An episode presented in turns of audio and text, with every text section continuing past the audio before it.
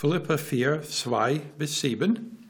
Ich ermahne Evodia und ich ermahne Syntyche, eines Sinnes zu sein im Herrn. Und ich bitte auch dich, mein treuer Mitknecht, nimm dich ihrer an, die mit mir gekämpft haben für das Evangelium, sagt Clemens und meinen übrigen Mitarbeitern, deren Name im Buch des Lebens sind.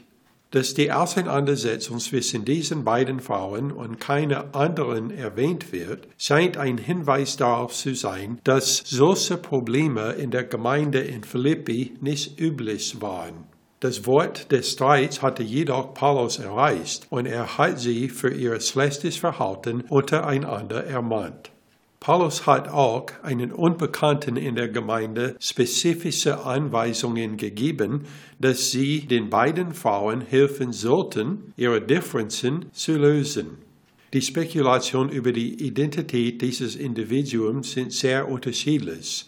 Zu den häufig genannten Namen gehören Lukas, Silvanus und Epaphroditus.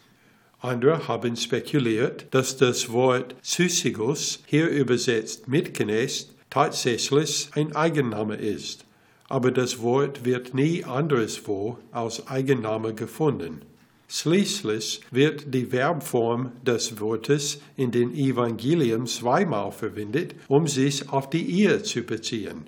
Zum Beispiel Markus 10, 9 was nun Gott zusammengefügt hat, das soll der Mensch nicht scheiden. Daher sind andere, darunter einige bereits im zweiten Jahrhundert, zu dem Schluss gekommen, dass Paulus verheiratet war, vielleicht mit Lydia und dass seine Frau in Philippi gewohnt hat. Obwohl es für uns unmöglich ist, eine klare Schlussfolgerung hinsichtlich der Identität dieser Person zu sehen, ist es auch klar, dass die Menschen, an die Paulus geschrieben hat, genau gewusst haben, wen er gemeint hat. Es hat auch andere in der Gemeinde gegeben, die ebenfalls bei der Lösung des Problems hilfreich sein könnte, darunter jemand namens Clemens und eine Reihe nicht genannter Leute, die Paulus einfach als diejenigen bezeichnet, deren Namen im Buch des Lebens geschrieben sind. Nachdem Paulus die Gemeindemitglieder gebeten hat, diesen beiden Frauen zu helfen, gibt er nun selbst einige Ratschläge, die möglicherweise in Beziehung zu ihrer gegenwärtigen Situation stehen. Erstens, freut euch im Herrn alle Zeit, abermals sage ich, freut euch. Niemand sollte deine Freude wegnehmen dürfen. Deine Freude als Christ sollte niemals von den Umständen abhängen.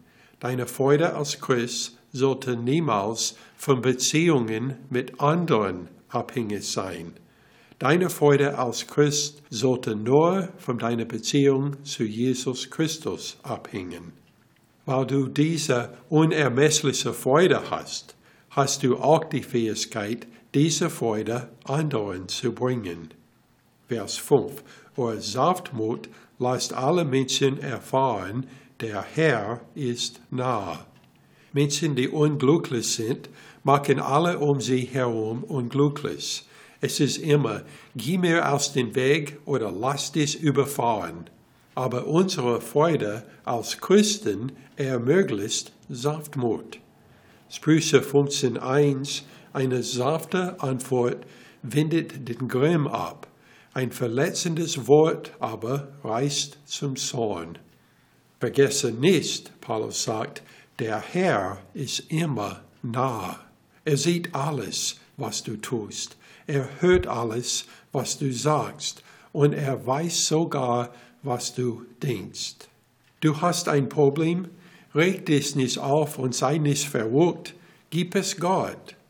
Vers 6. Sorgt euch um nichts sondern in allem lasst durch Gebet und Flehen mit Danksagung euer Anliegen vor Gott kund werden.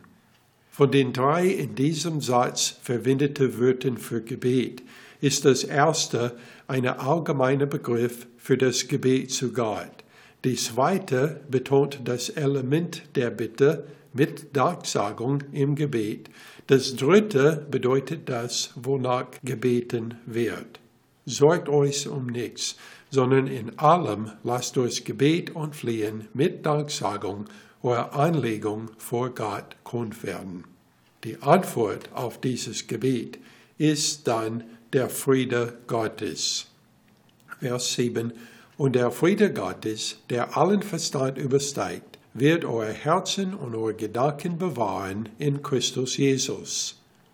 Der Friede Gottes ist in diesem Fall nicht nur der Friede, den Gott gibt, sondern auch die heitere Gemütsruhe, in der Gott lebt.